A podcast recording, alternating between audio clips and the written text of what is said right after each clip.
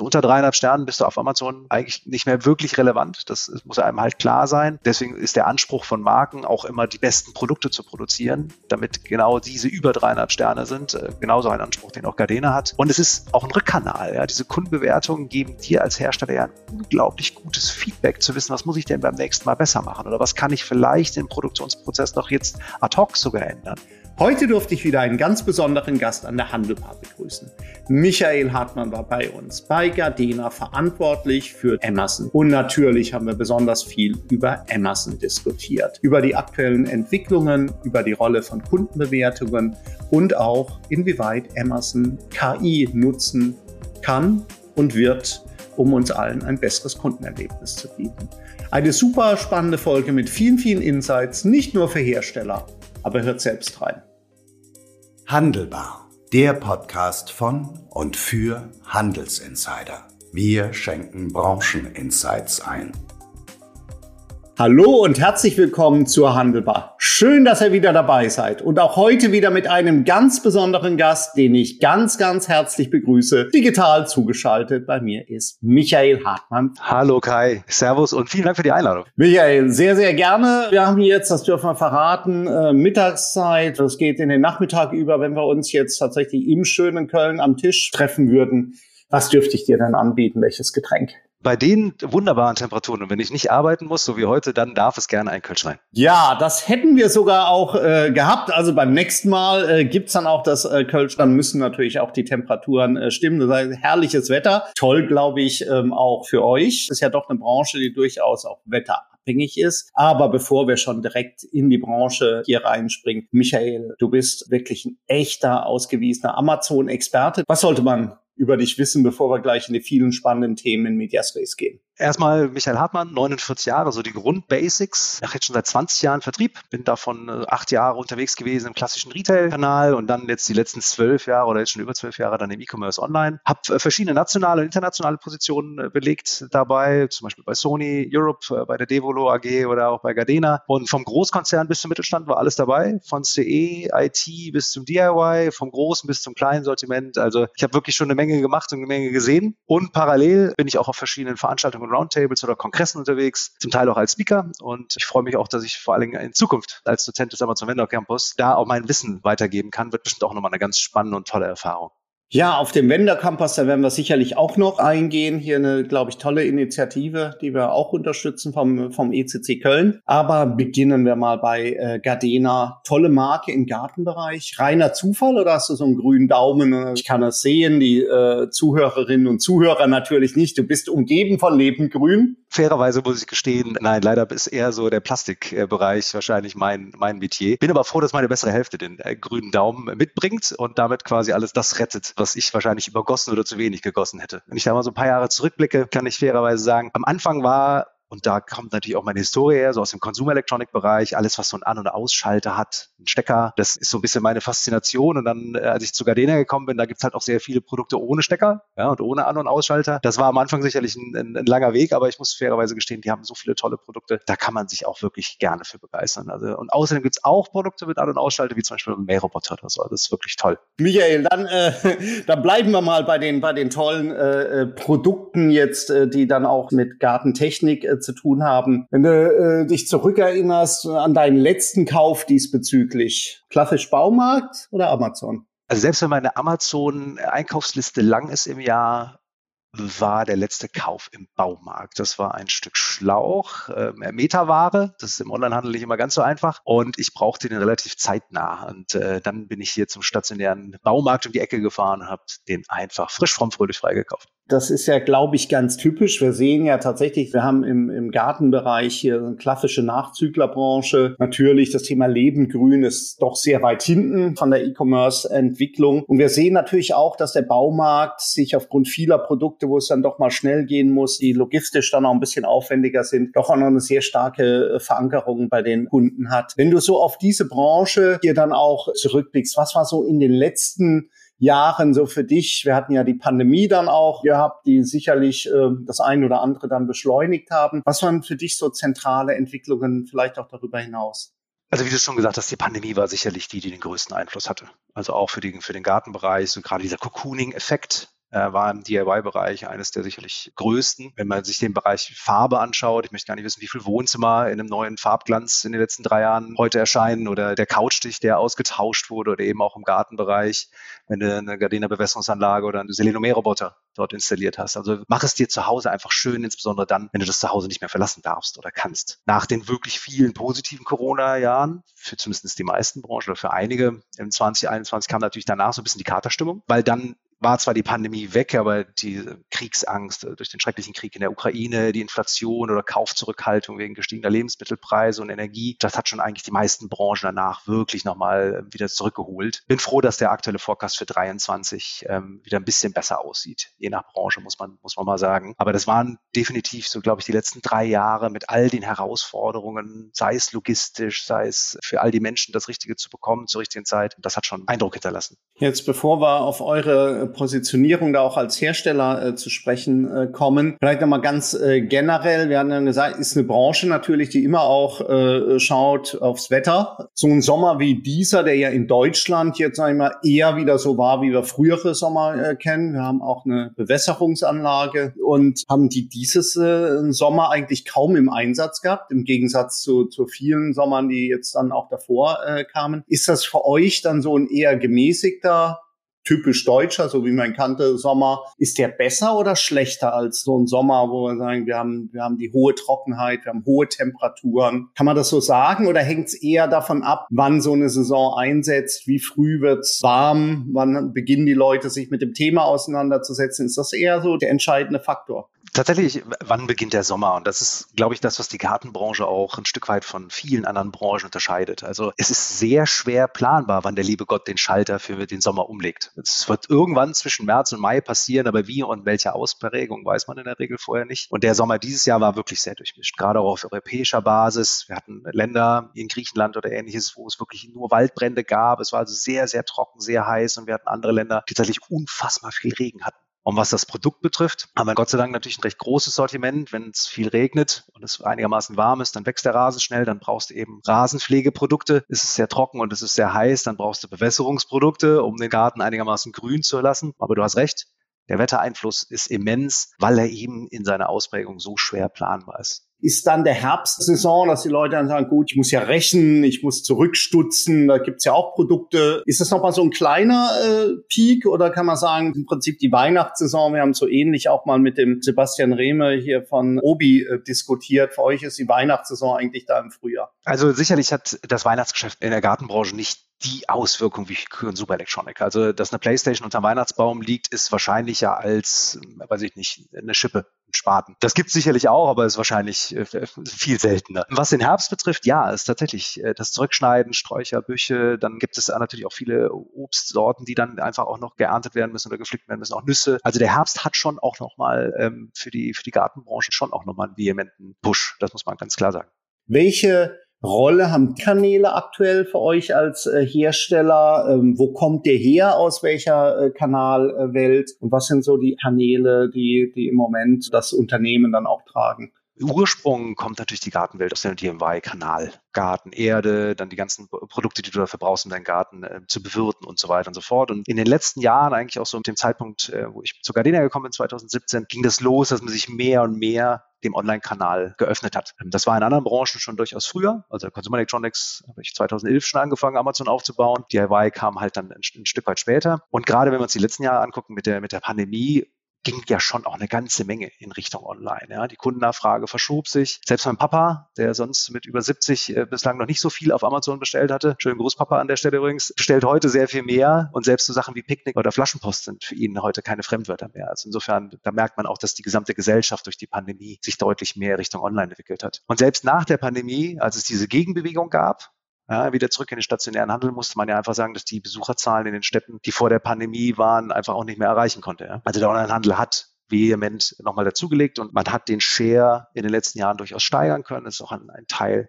Teil der Strategie, dort eben zu sein, wo der Kunde ist. Ja, du bist getrieben vom Plattformgedanken, äh, wie man merkt. Was wir äh, war in einer ganz aktuellen äh, Studie, Thesenpapier hier zusammen mit Synergy, wo wir das Thema äh, D2C gerade im Heim- und Gartenbereich ähm, analysiert haben, auch aus einer Kundensicht. Das Anspruchsniveau der Kunden ist ja unglaublich hoch geworden. Du siehst das doch bestimmt auch jetzt auf den, auf den Marktplätzen, dass die Ansprüche der Kunden, was jetzt äh, Texte angeht, was jetzt Bilder angeht, was Dokumentationen angeht, dass sie doch auch enorm äh, hoch geworden ist. Also dein äh, Papa, der bestellt jetzt viel bei Amazon, aber auch der hat ja gemerkt, das funktioniert ja an vielen Stellen einfach super. Und da ist doch auch jeder Hersteller, äh, sag ich mal, in der Pflicht, ähm, da auch wirklich auf hohem Niveau zu liefern, oder? Wie siehst du das? Absolut. Absolut. Also der, der Punkt, wo der Kunde ist, oder und das ist wurscht, ob es dein eigener Shop ist, ob es die Plattform ist, ob es ein, ein Händler-Webshop ist, du musst einfach dort das Bestmögliche an Content äh, abliefern, damit er einfach einen guten Eindruck von deinen Produkten bekommt und weiß, ob das Produkt sein Need eigentlich erfüllt. Dann braucht es halt auch so Dinge wie eben gute Bilder, eine tolle äh, Beschriftung, die Headline. Du musst auch gefunden werden. Und auch das Thema Relevanz ist ja ein, ist ein Riesenthema. Ne? Du gehst heute in, in den Webshop nehmen wir jetzt mal wieder Amazon, tippst dort irgendein Produkt ein und kriegst 100.000 Suchergebnisse. Und dann viel Glück. Ja, es ist einfach unglaublich schwer für den Kunden dort, das für ihn beste Produkt rauszukriegen. Dann fängt er noch wild an rumzufiltern, ja, weil er dann hofft, es wird besser. Dann wären es 100.000, 10.000, aber immer noch viel Glück. Und so musst du als Hersteller einfach schauen, okay, wie kann ich mich dort auch hervorheben, damit mein Produkt den Kunden erreicht und er versteht, dass das das Beste ist für ihn. Seht ihr Amazon schon primär als Vertriebskanal oder ist es mehr so eine, so eine Storefront, dass man dann sagt, gut, okay, wir, wir, wir sind als Marke präsent, wir zeigen uns als Marke, wir sorgen dafür, dass das Markenerlebnis dann auch auf so einer Plattform sichtbar äh, wird? Oder ist es doch schon der Vertriebskanal? die Amazon ist Marketing, Vertriebs, Visibilität, virtueller PS-Kanal, alles, alles in einem. Wenn du überlegst, dass du europaweit über, ich glaube, 140, 150 Millionen Unique Visitors allein auf Amazon äh, bekommst, dann ist es wichtig, dass du dort einfach auch präsent bist. Denn wie gesagt, es ist dort da, wo der Kunde auch anfängt zu suchen. Also in der Regel beginnen 65 Prozent aller Suchen, Produktsuchen im Internet bei Amazon inzwischen. Es wäre also fast verheerend, dort nicht zu sein. Werbung Hi, ich bin Anne vom ECC Köln. Kennst du eigentlich schon den ECC Club? Das Netzwerk für Händler, Hersteller und Lösungsanbieter. Über 360 Mitglieder sind bereits Teil unserer Community, unter anderem auch der Gast unserer heutigen Folge. Als Mitglied unseres ECC Club hast du die einzigartige Möglichkeit, dich mit dem Who is Who der Handelswelt auf unseren zahlreichen Community-Events auszutauschen. Außerdem bekommst du kostenfreie Einblicke in unsere über 100 Studien, sodass du immer top informiert bleibst. Das sowie viele weitere Vorteile möchtest du nicht verpassen? Dann folge dem Link in den Show Notes, um Teil der einzigartigsten und familiärsten Community in der Handelsbranche zu werden. Wir freuen uns auf dich.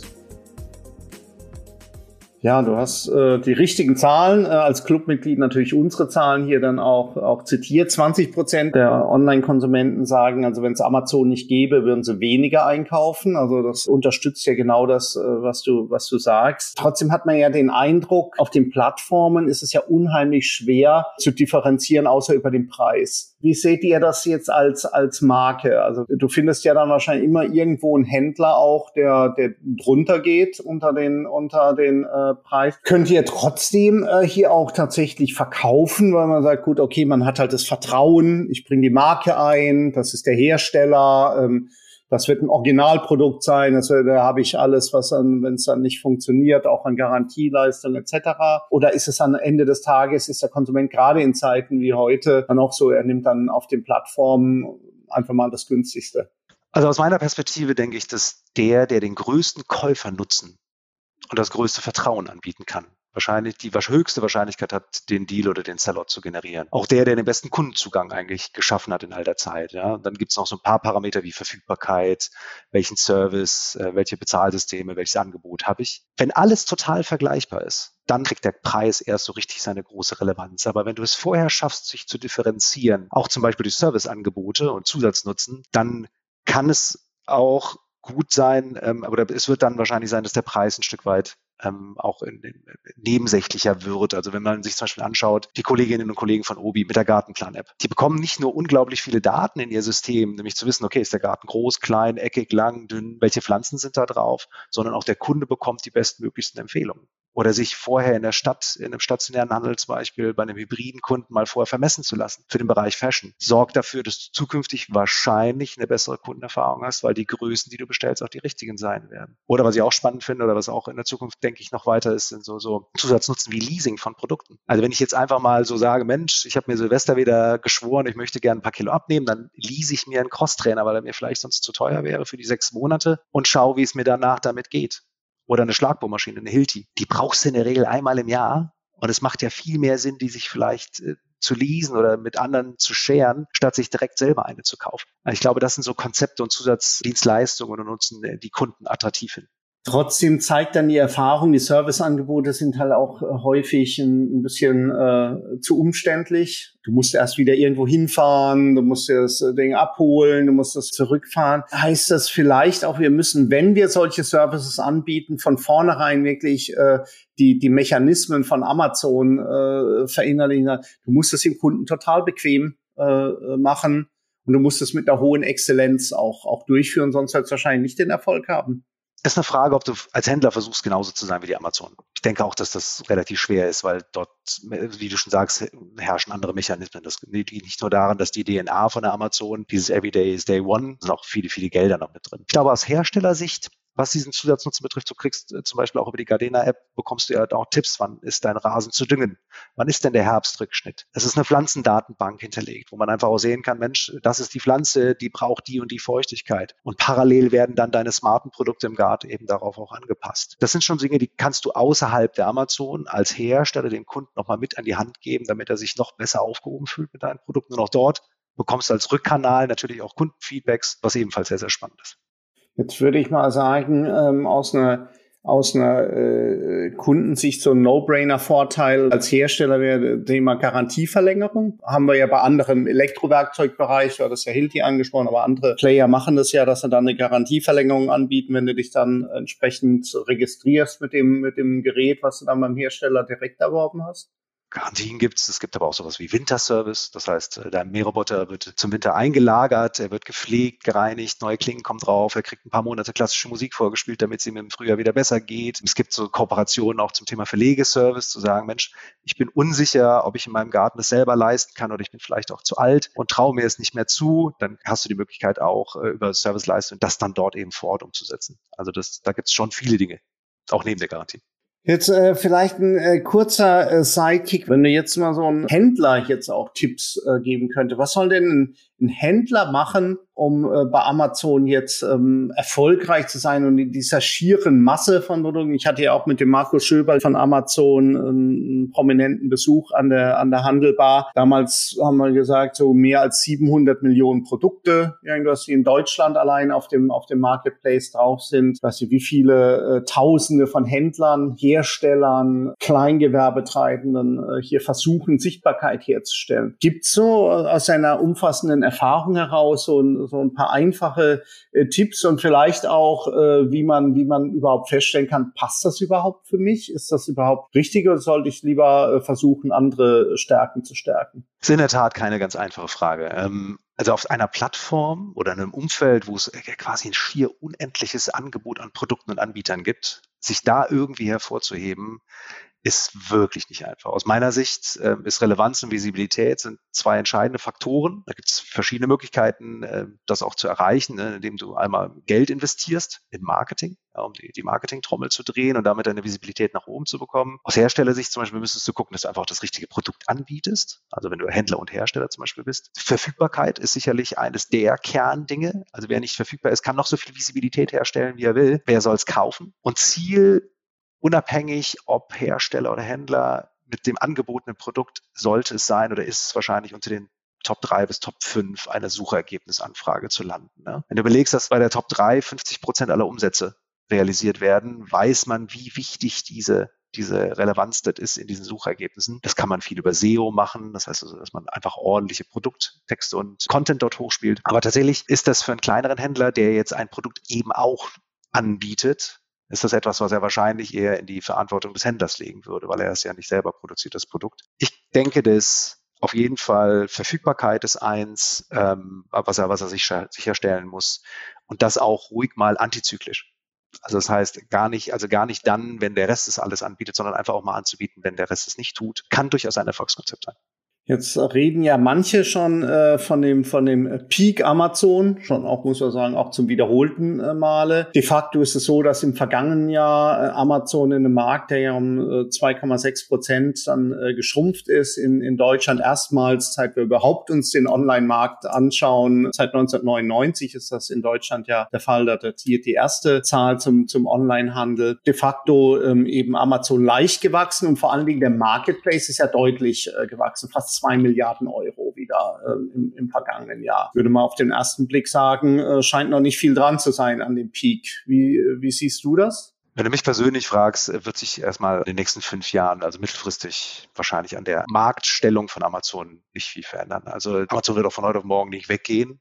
Ja, nur weil sie jetzt vielleicht vermeintlich einen Peak haben. Ich denke vor allen Dingen, dass es Konzepte gibt, die, die der Amazon es in der Zukunft nicht ganz leicht machen werden ja, weiter dort auch diese Wachstumsraten der Vergangenheit nochmal zu realisieren. Wenn man sich die P&L von Amazon anschaut, gibt es natürlich ne, Bereich wie AWS, also der ganze Cloud-Service-Bereich, der unglaublich profitabel ist und, und kontinuierlich wächst.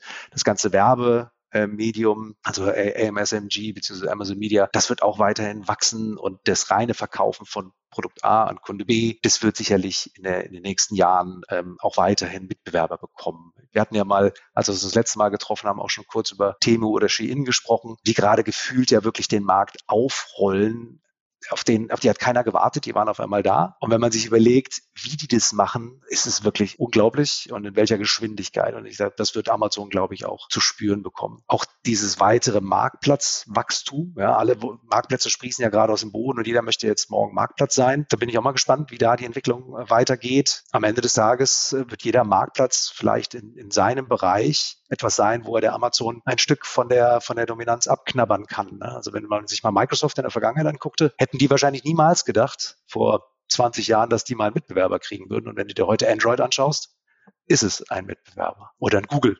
Also wenn du dir Google anschaust, alle Suchanfragen laufen wie gefühlt über Google, suchen wir beide aber vielleicht nach Hotels oder Reisen, dann kann es sein, dass wir zu Booking gehen und nicht mehr zu Google. Oder eben bei Shopping zu Amazon. Also ich denke, da ist schon noch Platz, auch für die anderen. Und äh, dementsprechend Peak Amazon, wie gesagt, würde ich jetzt noch nicht sagen. Dafür sind sie sehr, sehr breit auch aufgestellt und nicht nur mit einer Profit-Division dort unterwegs. Aber die anderen bleiben dicht auf den Fersen, glaube ich. Jetzt ist es ja so, bislang äh, waren sie ja auch relativ weit weg, muss man sagen, wenn man sich die Dimensionen ähm, anschaut, hier von, von Amazon äh, 56,4 Milliarden im äh, Euro im vergangenen Jahr äh, Umsatz in Deutschland äh, hier gemacht, damit 56 Prozent des, des Marktes. Da ist es ja, glaube ich, auch nur ganz natürlich, dass man irgendwann vom Jäger dann auch äh, zum Gejagten äh, hier wird. Auf der anderen Seite, du hast es ja angesprochen, das Mantra von Amazon, it's uh, still day one. Vieles, was einem jetzt so selbstverständlich vorkommt, war ja auch nicht immer da. Was siehst du denn so an zentralen Entwicklungen jetzt bei Amazon? Also der auch, selbst die Website sieht ja nur auf den ersten Blick noch genauso aus, wie man sie aus Anfang der 2000er Jahre her dann auch kennt. Aber viele Konzepte sind ja auch im Laufe der Zeit erst dazugekommen. Was sind so zentrale Entwicklungen oder Trends jetzt auch bei Amazon? Und äh, von welchen könnt ihr vielleicht auch als Hersteller profitieren? Du hast recht, die Amazon ruht nie. Also tatsächlich, ich habe selten ein so dynamisches Unternehmen gesehen wie die Amazon in all den Jahren. Wenn man so sich die Trends anguckt, was, was tut sich da? Climate Pledge äh, ist auf jeden Fall etwas, also das Thema Nachhaltigkeit wird Amazon auch in den kommenden Jahren mehr und mehr weiter spielen. Und auch für die Hersteller ist es die Möglichkeit, eben auf sich aufmerksam zu machen und zu sagen, hey, auch wir denken an Nachhaltigkeit und wir haben Verpackungsmaterial reduziert oder Produkte mit ähm, recyceltem Plastik beispielsweise produziert. Second Buy Box ist auf jeden Fall etwas, was jetzt wirklich auch nochmal dazu gekommen ist. Das ist also nicht mehr nur einer der Owner der Buybox ist und das Produkt verkaufen kann, sondern dass Amazon jetzt zwei darstellt. Ja, man hat dort EU-Regularien jetzt ähm, umgesetzt, aber tatsächlich, das ist etwas, was, was äh, sich vehement verändert. Und dann gibt es auch so Sachen wie Social Commerce. Selbst da tut die Amazon was. Also du kannst heute Follower von einem Brandstore werden. Da weiß zwar noch keiner so richtig, wo da die Reise eigentlich hingeht, aber selbst das ist möglich. Und was ich jetzt noch zuletzt noch wahrgenommen habe, ist gerade auch so dieses Freewee und Twitch wird denke ich, für die auch noch ein weiterer äh, Marketingkanal werden und auch mit noch mehr Optionen. Also du hast, musst dir vorstellen, dass du eigentlich wie Fernsehen oder Filme gucken und dann kommt auf einmal Werbung rein, was sich wunderbar vermarkten lässt. Ja, ich denke, dass da riesig was kommt. Auf der anderen Seite, Vielleicht das auch nochmal. Es ist aber auch so, dass Amazon da, wo es auch mal nicht funktioniert hat, auch den Mut hat, wieder rauszugehen. Also die Amazon Go Stores werden gerade reduziert in den USA, in den, in den großen Städten hat man eben vielleicht gemerkt, okay, vielleicht sind wir da unserer Zeit schon voraus. Es funktioniert noch nicht so, wie wir uns das vorstellen. Wir reduzieren die mal wieder, dann gehen die da auch raus. Das ist konsequent, finde ich. Und wenn man mal überlegt, Speech Commerce, das war ja so auch so in aller Munde und im Trend, wir würden morgen alle mit Sprache einkaufen. Da muss ich fairerweise sagen, selbst nach der Einführung von Alexa, Google, Apple und wie sie nun alle heißen, sehe ich das morgen noch nicht. üblich Was nicht äh, äh, nur heute schon äh, da ist, sondern schon seit vielen Jahren, ist ja das Thema Bewertungen, Kundenbewertungen. Da kommt ja noch mal eine weitere, äh, sagen wir mal, Vertrauenskomponente irgendwo äh, dazu. Als Konsument möchte ich ein Produkt eigentlich kaufen. Da habe ich einerseits den, den Hersteller des Produktes, der versucht mir klar zu machen, dass das das Beste äh, ist. Ich habe vielleicht den Händler, der mir äh, sagt, das ist doch das Beste, der also eine Empfehlung hat.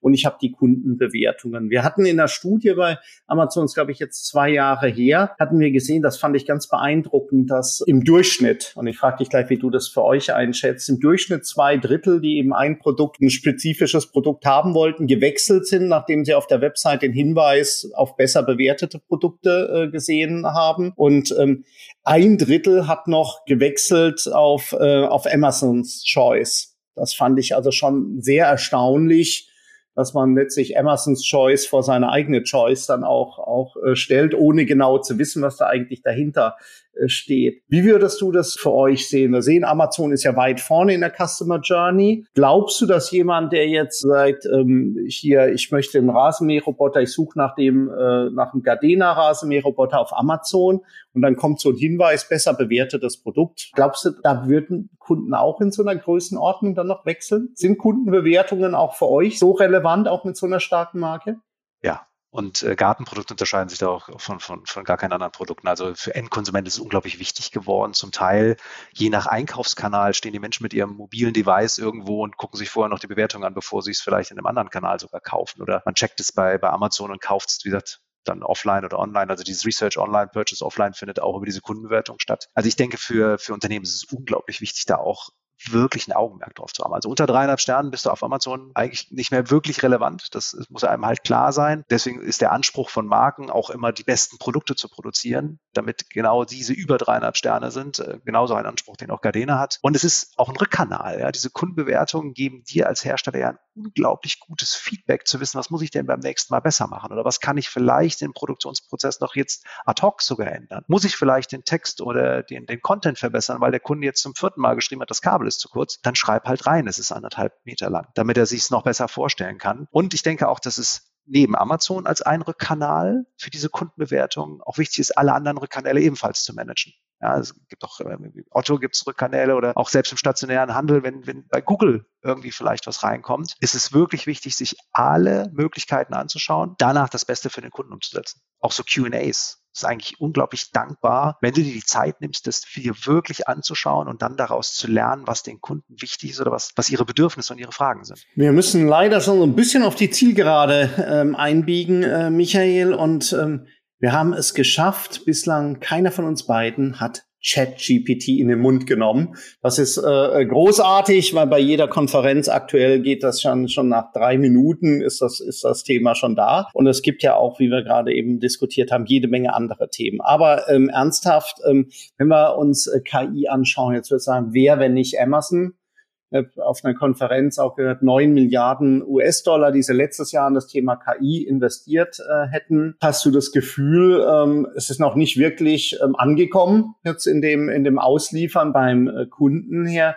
Was erwartest du da an, an der Stelle ganz grundsätzlich von der Technologie für Marktplätze? Weil, weil da würden wir sagen, werden ja viele Transaktionen gebündelt, viele Daten, die Chance, hier auch KI gut einzusetzen und dann natürlich bei Amazon im Speziellen bei 56 Prozent Marktanteil würde man ja sagen, gut, auch hier die beste Ausgangsvoraussetzung, um eine KI äh, Kunden äh, orientiert dann auch einzusetzen. Du hast recht, wir haben bislang tatsächlich nicht einmal gesagt, deswegen sage ich jetzt dreimal KI, KI, KI. So, jetzt haben wir den, den statistischen Schnitt erhöht. Ehrlich gesagt bin ich erstaunt darüber, dass Amazon recht lange noch nicht so richtig auf dem KI-Zug drauf ist. Äh, wenn ich überlege, dass ich manchmal versuche, die Lautstärke äh, hier zu Hause zu verändern bei der Alexa und sie sagt dann, ich habe dich leider nicht verstanden, wirkt das noch nicht so richtig äh, sehr intelligent und sehr smart. Aber bin ich gespannt, wo da die Reise hingeht. Wenn du mich fragst, welche Auswirkungen das so ein bisschen haben wird, auch auf Amazon, finde ich sehr spannend. Ich habe vor kurzem einen Beitrag gehört, beziehungsweise auf einem Kongress einen Vortrag gehört vom Trutz, der so ein bisschen über KI und deren Möglichkeiten gesprochen hat und es hat meine Sichtweise ein Stück weit verändert, wie statisch heute Dinge eigentlich noch sind und wie statisch sie wahrscheinlich in der Zukunft nicht mehr sein werden. Das heißt, es ist ja möglich, in wirklich Sekundenbruchteilen Anpassungen in Echtzeit beispielsweise im Content vorzunehmen. Wenn du jetzt ins Netz gehst und dir ist Nachhaltigkeit wichtig, verändert der mit Sekunden die Reihenfolge der Bilder, das heißt, die nachhaltigen können zum Beispiel nach vorne kommen. Die Texte verändern sich. Die ersten drei Bullet Points sind dann Nachhaltigkeitspunkte, die sonst vielleicht fünf und sechs gewesen wären. Das heißt, dieses Thema auch äh, Bildveränderung, da gibt es ja auch so unglaublich viele Sachen wie, Midjourney und wie sie alle DALI und so weiter, also wo du wirklich auch dort auf Knopfdruck in Sekunden Dinge noch neu generieren lassen kannst, hat meine Sicht ein Stück verändert, dass in der Zukunft Content gar nicht mehr statisch sein muss und sich individuell in der Zukunft anpassen wird in Echtzeit. Und man sieht erste Tests auch ähm, in den USA beim Prime Day zum Beispiel. Ist es so, dass die Reihenfolge der Angebotswidgets sich auf den Nutzer anpasst und auf deinen Warenkorb der letzten Jahre und auf dein Klickverhalten. Das heißt, der sieht bei mir definitiv anders aus als dann bei dir, weil wir uns für unterschiedliche Dinge interessiert haben in der Vergangenheit. Und damit äh, hofft sich Amazon halt einen höheren Warenkorb und auch mehr, mehr Abverkäufe, ist klar. Last not least, wie ich es vorhin schon sagte, was die KI auf jeden Fall schaffen muss, ist, dass die Suchen besser werden. Also diese 100.000 Angebote und dann viel Glück Nummer ist auf jeden Fall etwas, da, da können sie wirklich noch was tun, da bin ich ganz sicher. Ja, das, äh, das hofft man auch tatsächlich in der Tat bei der Suche, glaube ich, da wird auch das Problem dann irgendwann dieser Sortimentsbreite und Tiefe und Vielfalt von, von Anbietern dann einfach deutlich. Das hat jeder sicherlich schon mal erlebt. Wenn wir aber nach, äh, äh, nach vorne schauen, abschließend an dich die, die Frage, lass uns mal nicht zu weit gehen. Du hast vorhin selbst die fünf Jahre ähm, erwähnt. Ich glaube, das ist so ein Zeitraum, den kann man sich so gerade noch irgendwo zutrauen. Glaubst du, dass in fünf Jahren zunächst mal Plattformen ähm, relevanter äh, sein werden. Und äh, zweite Frage dann eben, du beschäftigst dich ja so intensiv mit Amazon. Glaubst du, dass Amazon noch die gleiche Relevanz oder vielleicht sogar eine höhere Relevanz äh, haben wird? Ja, eine schwere Frage, zwei schwere Fragen, aber wer will nicht du? danke, danke Kai.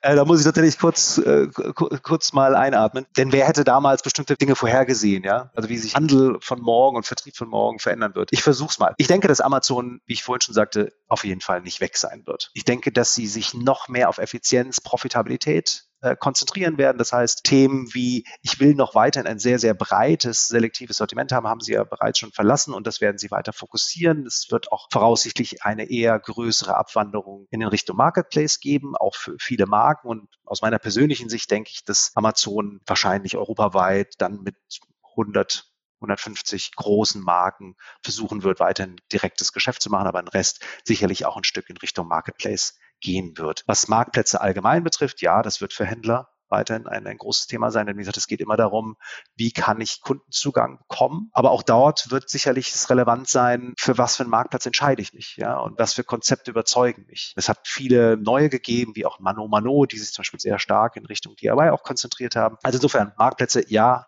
werden relevanter, auch für, für die Hersteller und die Amazon, nein, in fünf Jahren auf gar keinen Fall weg, aber sie werden sich gegen die neuen, schnellen Temu, Shein und sonstigen äh, neuen äh, Marktplätze oder Konzepte zur Wehr setzen müssen. Es bleibt also bei Day One und es, geht, es bleibt äh, spannend. Vielen, vielen Dank, äh, Michael, für deine äh, spannenden Insights rund um das äh, Thema Vertrieb über Amazon aus einer Herstellersicht. Vielen Dank für deine Zeit. Danke, Kai. Und dir einen schönen Urlaub immer. Dankeschön, Michael, und bis sehr bald.